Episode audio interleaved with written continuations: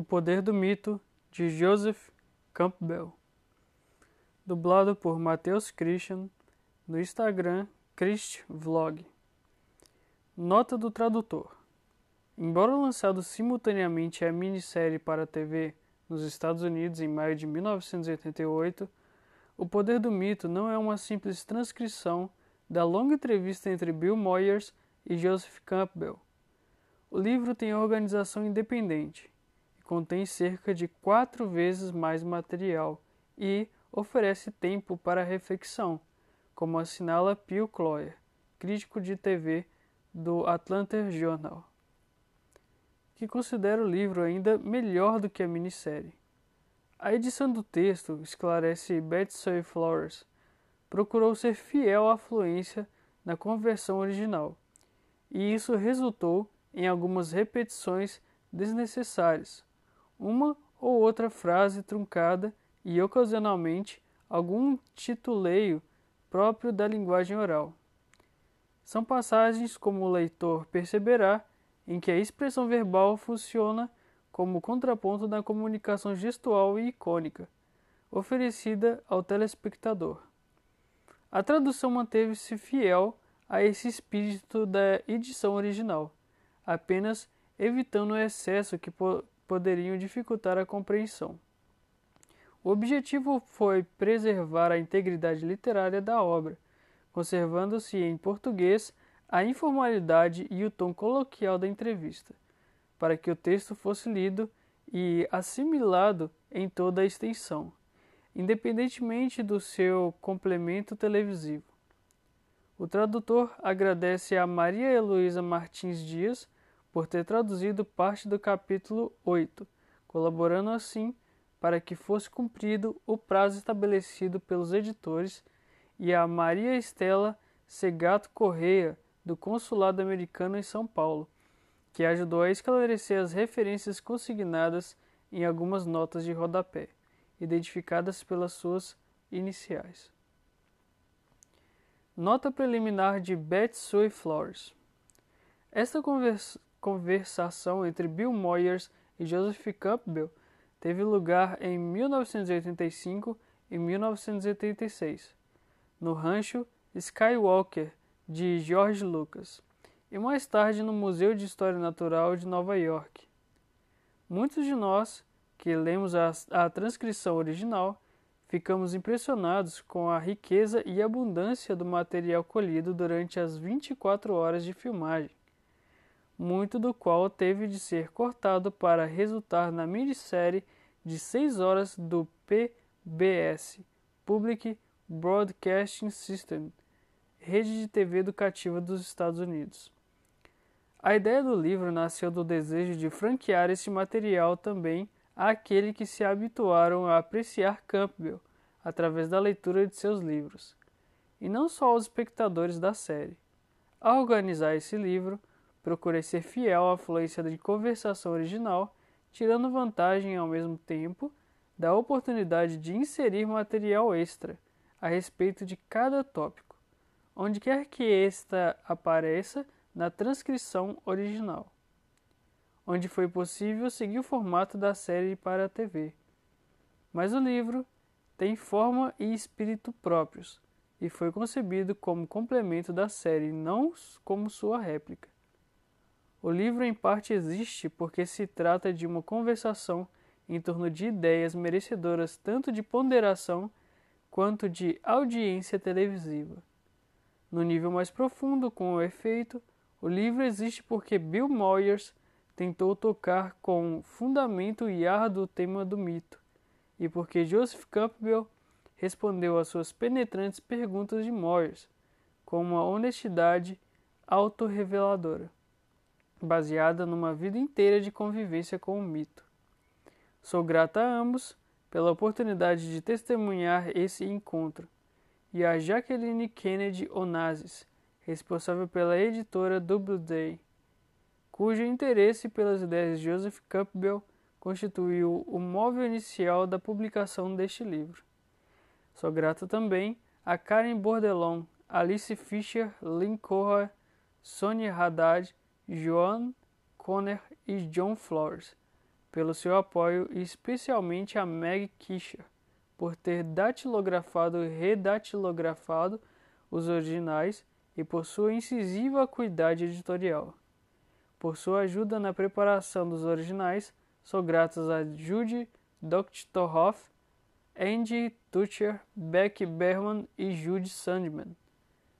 A maior parte de pesquisa relativa às ilustrações foi realizada por Vera Aranol, Lynn Novick, Elizabeth Fincher e Sabrai Moore, com a ajuda de Anna Marie Homberg. Tanto Bill Morris como, como Joseph Campbell leram os originais e ofereceram muitas sugestões proveitosas. Mas sou grata ao fato de haverem resistido à tentação de reescrever o manuscrito em outra direção. Ao contrário, ambos permitiram que a conversação, como tal, se mantivesse viva ao longo das páginas. Beth Sue Flores, Universidade de Texas, Austin. Introdução de Bill Moyers. Durante semanas após a morte de Joseph Campbell, eu me lembrava dele, para onde quer que eu me voltasse. Saindo do metrô na Times Square e sentindo a energia da multidão opressora, sorri para mim mesmo, relembrando a imagem que certa vez ocorrera a Campbell, no mesmo lugar. Abre aspas. A última encarnação de Édipo.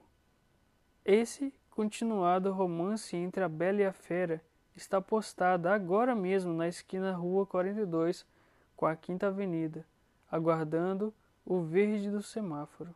Fecha aspas. Numa pré-estreia do último filme de John Huston, To Death, baseada numa história de James Joyce, pensei novamente em Campbell.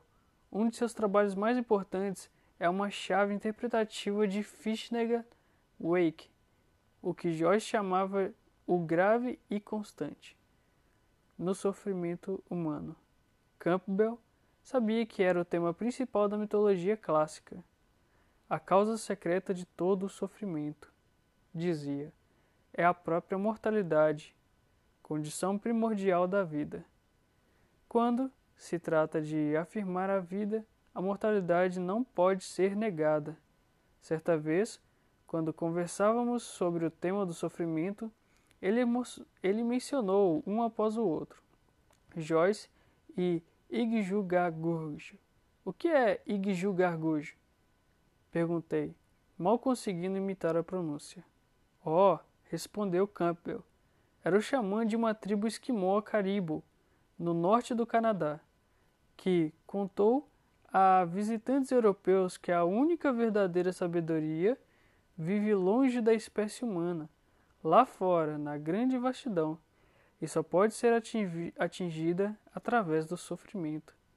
Só a privação e o sofrimento abrem o um entendimento para tudo o mais que se esconde. Certamente, eu disse Igjugagurj. Joseph re revelou minha ignorância. Tínhamos interrompido a caminhada. Seus olhos se iluminavam e ele disse: você é capaz de imaginar uma longa noite ao redor da lareira com Joyce e Igju Garguj?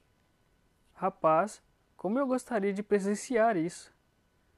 Campbell morreu pouco antes do 24º aniversário do assassino de John F. Kennedy, tragédia que ele havia analisado em termos mitológicos durante nosso primeiro encontro anos antes. Agora, quando aquela melancólica recordação ressurgiu, sentei-me para conversar com os meus filhos, já crescidos, sobre a reflexão de Campbell. Ele havia descrito a solene funeral com honras de Estado como uma ilustração da elevada função do ritual para a sociedade, evocando temas mitológicos enraizados na necessidade humana. Isso foi um evento ritualizado da maior necessidade social, Campbell escrevera.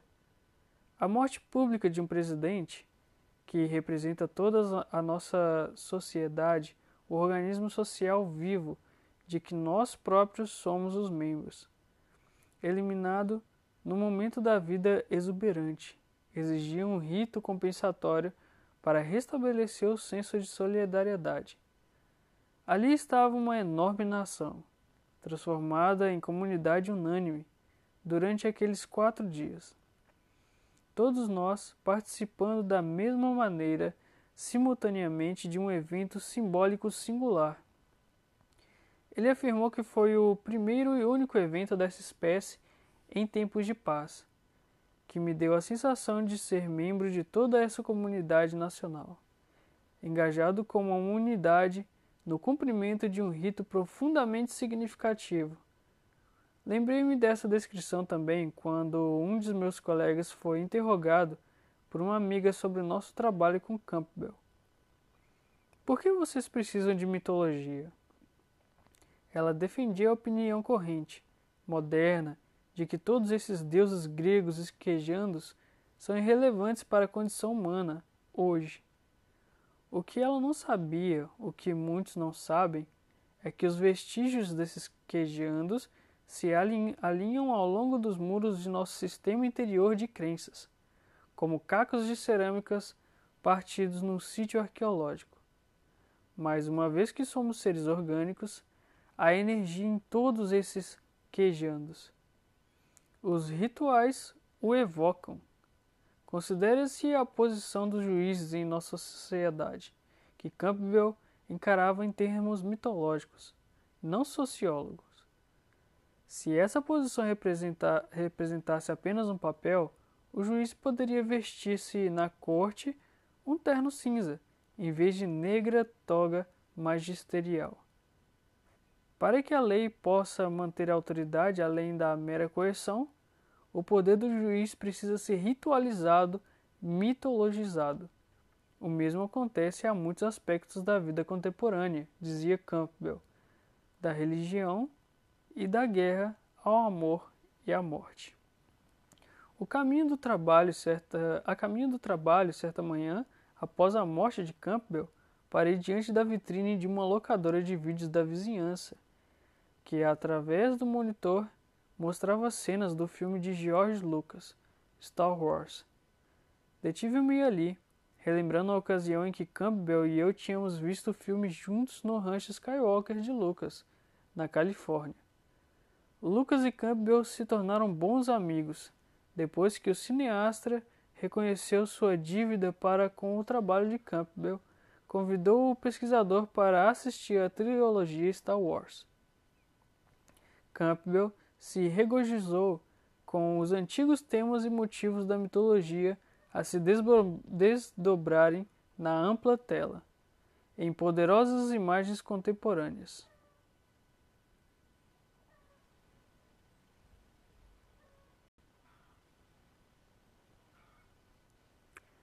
Continuação. Nessa visita em particular, tendo enxutado mais uma vez com os perigos da proeza de Luke Skywalker, Joseph inflou-se de animação enquanto falava como Lucas imprimiu a mais nova e mais poderosa rotação à história clássica do herói. E o que vem a ser isso? perguntei. É o que Goethe disse no Fausto, mas que Lucas expressou em linguagem moderna. A mensagem de que a tecnologia não vai nos salvar, nossos computadores, nossas ferramentas, nossas máquinas não são suficientes. Temos que confiar em nossa intuição, em nosso verdadeiro ser. Isso não é uma afronta à razão? Eu disse. E não estamos já, por assim dizer, batendo em rápida retirada da razão? Não é disso que se trata a jornada do herói. Não é para negar a razão. Ao contrário, pela superação das paixões tenebrosas. O herói simboliza nossa capacidade de controlar a selvagem irracional dentro de nós. Em outras oportunidades, Campbell tinha lamentado nosso fracasso em admitir dentro de nós um enfebrecimento carnal lúbrico, endêmico à natureza humana. Agora, ele estava descrevendo a jornada do herói, não como um ato de coragem, mas com uma vida vivida em termos de autodescoberta. e Luke Skywalker nunca foi mais racional do que quando encontrou, dentro de si mesmo, as reservas de caráter necessárias para enfrentar o seu destino. Para Campbell, ironicamente, o fim da jornada do herói não é o engrandecimento do herói. Não se trata, ele afirmou em uma das suas conferências, de identificar quem quer que seja como qualquer das figuras ou poderes experimentados. O Yogindu, lutando por se libertar, identifica-se com a luz e jamais retorna. Mas ninguém que abraçasse o propósito de servir aos outros se permitiria tal evasão. O objetivo último da busca não será nem evasão nem êxtase para si mesmo, mas a conquista da sabedoria e do poder para servir aos outros. Uma das últimas distinções entre a celebridade e o herói, ele dizia, é que um vive apenas para si, enquanto o outro age para redimir a sociedade. Joseph Campbell afirmou a vida como uma aventura. Para o inferno com isso, ele exclamou, quando seu supervisor acadêmico tentou enquadrá-lo no estreito currículo universitário. Ele desistiu de trabalhar no seu projeto de doutoramento e preferiu recolher-se ao campo para ler, e prosseguiu a vida toda a ler livros sobre quase tudo: antropologia, biologia, filosofia, arte, religião, história, e continuou a lembrar aos outros que um caminho seguro, seguro para atingir o mundo se descortina ao longo das páginas impressas. Poucos dias depois de sua morte, recebi a carta de uma de suas antigas alunas que é, atualmente colabora na editoria de uma grande revista. Tendo sabido da série em que eu estava trabalhando com Campbell, ela escreveu para testemunhar como a energia ciclônica desse homem se expandiu através de todas as possibilidades intelectuais dos estudantes que assistiam, de repetição suspensa às suas aulas. No Sarah Lawrence College, enquanto ouvíamos afeiçoados, escreveu ela, aturdianos o peso das leituras obrigatórias semanais exigidas por ele. Por fim, uma de nós levantou e enfrentou, em puro estilo Sarah Lawrence, dizendo: Eu estou fazendo três outros cursos, sabe? Todos exigem leituras, sabe? Como é que o senhor espera que eu me desincumba de tudo isso em uma semana? Campbell apenas sorriu e disse: Ficaria espantado se tentasse. Você tem o resto da vida para fazer as suas leituras, ele concluiu. E eu ainda não terminei. É o inesgotável exemplo de sua vida e sua obra. Qualquer um poderia avaliar o peso desse impacto na homenagem prestada à sua memória no Museu de História Natural de Nova York. Levado até lá, em criança, ele se deixara fascinar pelos pôsteres totêmico e pelas máscaras. Quem os fez? Ele perguntou. Os que os fizeram, o que tinham em mente? E começou a ler tudo o que pôde sobre os índios, seus mitos e lendas. Aos dez anos, já estava empenhado na atividade e faria dele um dos principais investigadores de mitologia em todo o mundo e um dos mais estimulantes professores do nosso tempo. Dizia-se que ele podia dar vida aos ossos e folclore da antropologia. Na homenagem em sua memória, no Museu de Três Quartos do Século, antes de sua imaginação fora estimulada pela primeira vez, as pessoas se reuniram para lhe render tributo. Houve uma performance por Mickey Hart, o baterista do Grateful Dead, grupo de rock em que Campbell partilhou verdadeiramente fascínio pela percussão. Robert Bly tocou o saltério e leu poesia dedicada a Campbell. Antigos alunos falaram, assim como amigos, que ele fizera, depois que aposentado, se mudara com a esposa, a bailarina Diane Erdmann, para o Havaí. As grandes editoras de Nova York se fizeram representar assim também escritores e pesquisadores jovens e velhos que tinham encontrado Joseph Campbell o seu desbravador de caminhos. E jornalistas.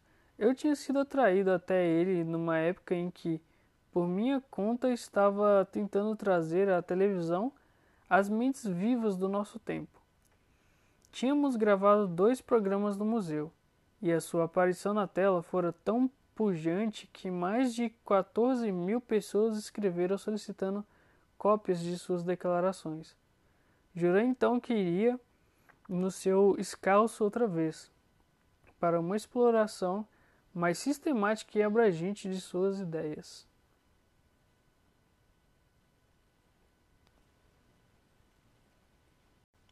Continuação do livro O Poder do Mito de Joseph Campbell. Terceira parte. Ele escreveu ou organizou cerca de 20 livros, mas foi como professor que me aproximei dele. Um professor riquíssimo em conhecimento do mundo em linguagem imaginativa, e que queria que os demais se aproximassem dele também como tal. Assim, o desejo de partilhar os tesouros desse homem inspirou minha série para a PBS e este livro.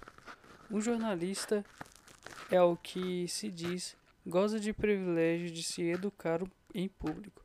Somos os felizados a quem se permite gastar o tempo num contínuo curso de educação para adultos.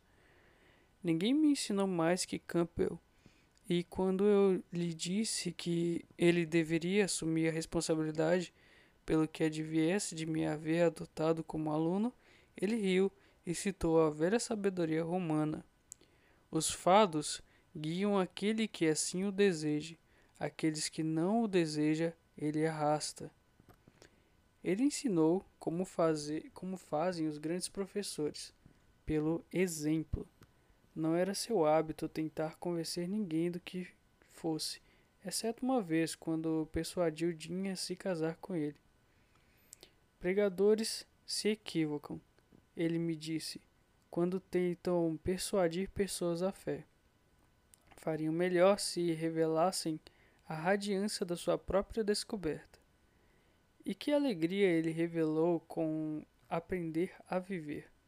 Matthew Arnold acreditava que a quintessência do espírito crítico consiste em conhecer o melhor do que é conhecido e ensinar no mundo. E, por seu lado, ao tornar isso conhecido, criar uma uma corrente de ideias verdadeiras e estimulantes. Assim fez Campbell.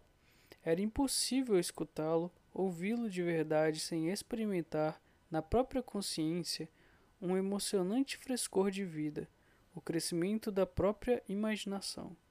Ele concordava em que a ideia guia de seu trabalho era procurar o caráter comum dos temas nos mitos do mundo, visando a constante existência na psique humana de uma centralização em termos de princípios profundos.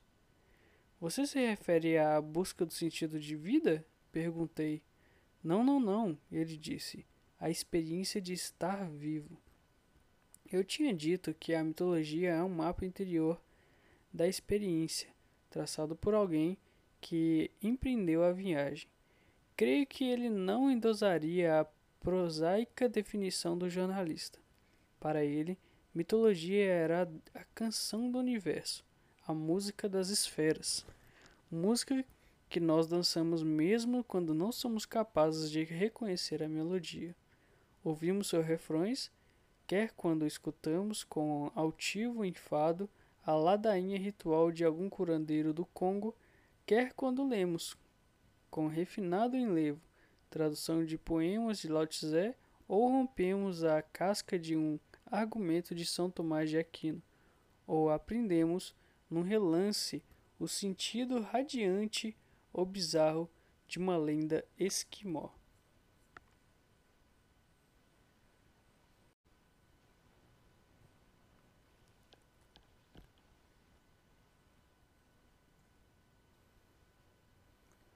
Ele imaginou que esse imenso e cacofônico coral começou quando nossos primeiros ancestrais contaram histórias uns aos outros a respeito dos animais que eles matavam para comer e a respeito do mundo sobrenatural para onde os animais pareciam ir quando morriam.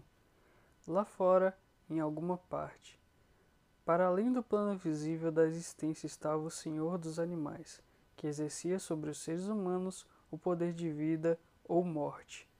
Se ele deixasse de mandar de volta as feras para serem novamente sacrificadas, os caçadores e sua prole morreriam de inanição. Por isso, as sociedades primitivas aprenderam que a essência da vida subsiste graças ao matar e comer. Esse é o grande mistério que os mitos têm que enfrentar. A caça tornou-se um ritual de sacrifício e os caçadores encenavam atos de expiação diante dos espíritos dos animais que partiam esperando coagi-los a retornar, para serem sacrificados de novo. As feras eram vistas como enviados de outro mundo, e Campbell admitiu um mágico, maravilhoso acordo, gestando-se entre o caçador e a caça, como, como se eles estivessem aprisionados num ciclo místico atemporal de morte, sepultamento e ressurreição. Sua, sua arte, pinturas nas paredes das cavernas e sua literatura oral deram forma ao impulso que passou a se chamar religião. Quando esses indivíduos primitivos passaram da caça ao plantio, as histórias que contavam para explicar os mistérios da vida mudaram também. Então, a semente se tornou um símbolo mágico de ciclo infinito. A planta morria, era enterrada e sua semente renascia. Campbell mostrou-se fascinado pelo fato de esse símbolo ter sido incorporado pelas grandes religiões do mundo, como a revelação da verdade eterna a vida provém da morte, ou como ele dizia, a bem-aventurança provém do sacrifício. Jesus tinha um olho, ele dizia. Que magnificente realidade ele viu no grão de mostarda. Ele citaria as palavras de Jesus do Evangelho de São João. Em verdade, em verdade vos digo: a menos que caia na terra e morra, o grão de trigo ficará inerte e abandonado. Mas, se morrer, dará muitos frutos. E logo em seguida citaria o Alcorão. Você pensa que entrará no jardim da bem-aventurança sem a aprovação que afligiram aqueles que entraram antes de você? E ele vagou por toda essa vasta literatura do espírito, inclusive traduzindo escrituras hindus do sânscrito e continuou a coligir histórias mais recentes, que adicionou à sabedoria dos antigos. Uma história particularmente apreciada por ele falava de uma mulher aflita que se dirigiu ao santo e sábio hindu Ramaskrishna, dizendo: Ó oh, mestre, não sei se amo a Deus. E ele perguntou: Não há nada então que você ame? Aí ela respondeu: Meu pequeno sobrinho. E ele lhe disse: Eis aí seu amor e dedicação a Deus. No seu coração e dedicação a essa criança. E aí está, disse Campbell, a suprema mensagem da religião. Em verdade vos digo: cada vez que o fizeste a um desses meus irmãos mais pequeninos, a mim o fizeste. Mateus 25:40. Homem espiritual ele encontrou na literatura da fé os princípios comuns ao espírito humano, mas esses princípios têm que ser libertados dos liames tribais. Caso contrário, as religiões do mundo continuarão a ser como no Oriente Médio e na Irlanda do Norte. Hoje, uma fonte de desdém e agressão. As imagens de Deus são muitas, ele dizia, chamando-as de máscara da eternidade que ao mesmo tempo escondem e revelam a face da glória.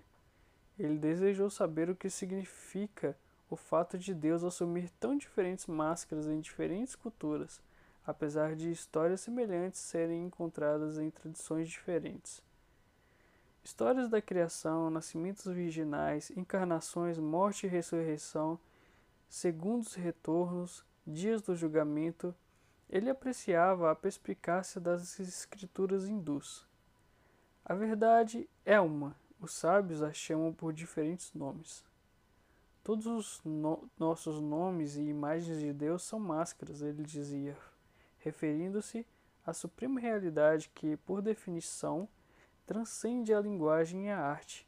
Um mito é uma máscara de Deus também, uma metáfora daquilo que repousa por trás do mundo visível.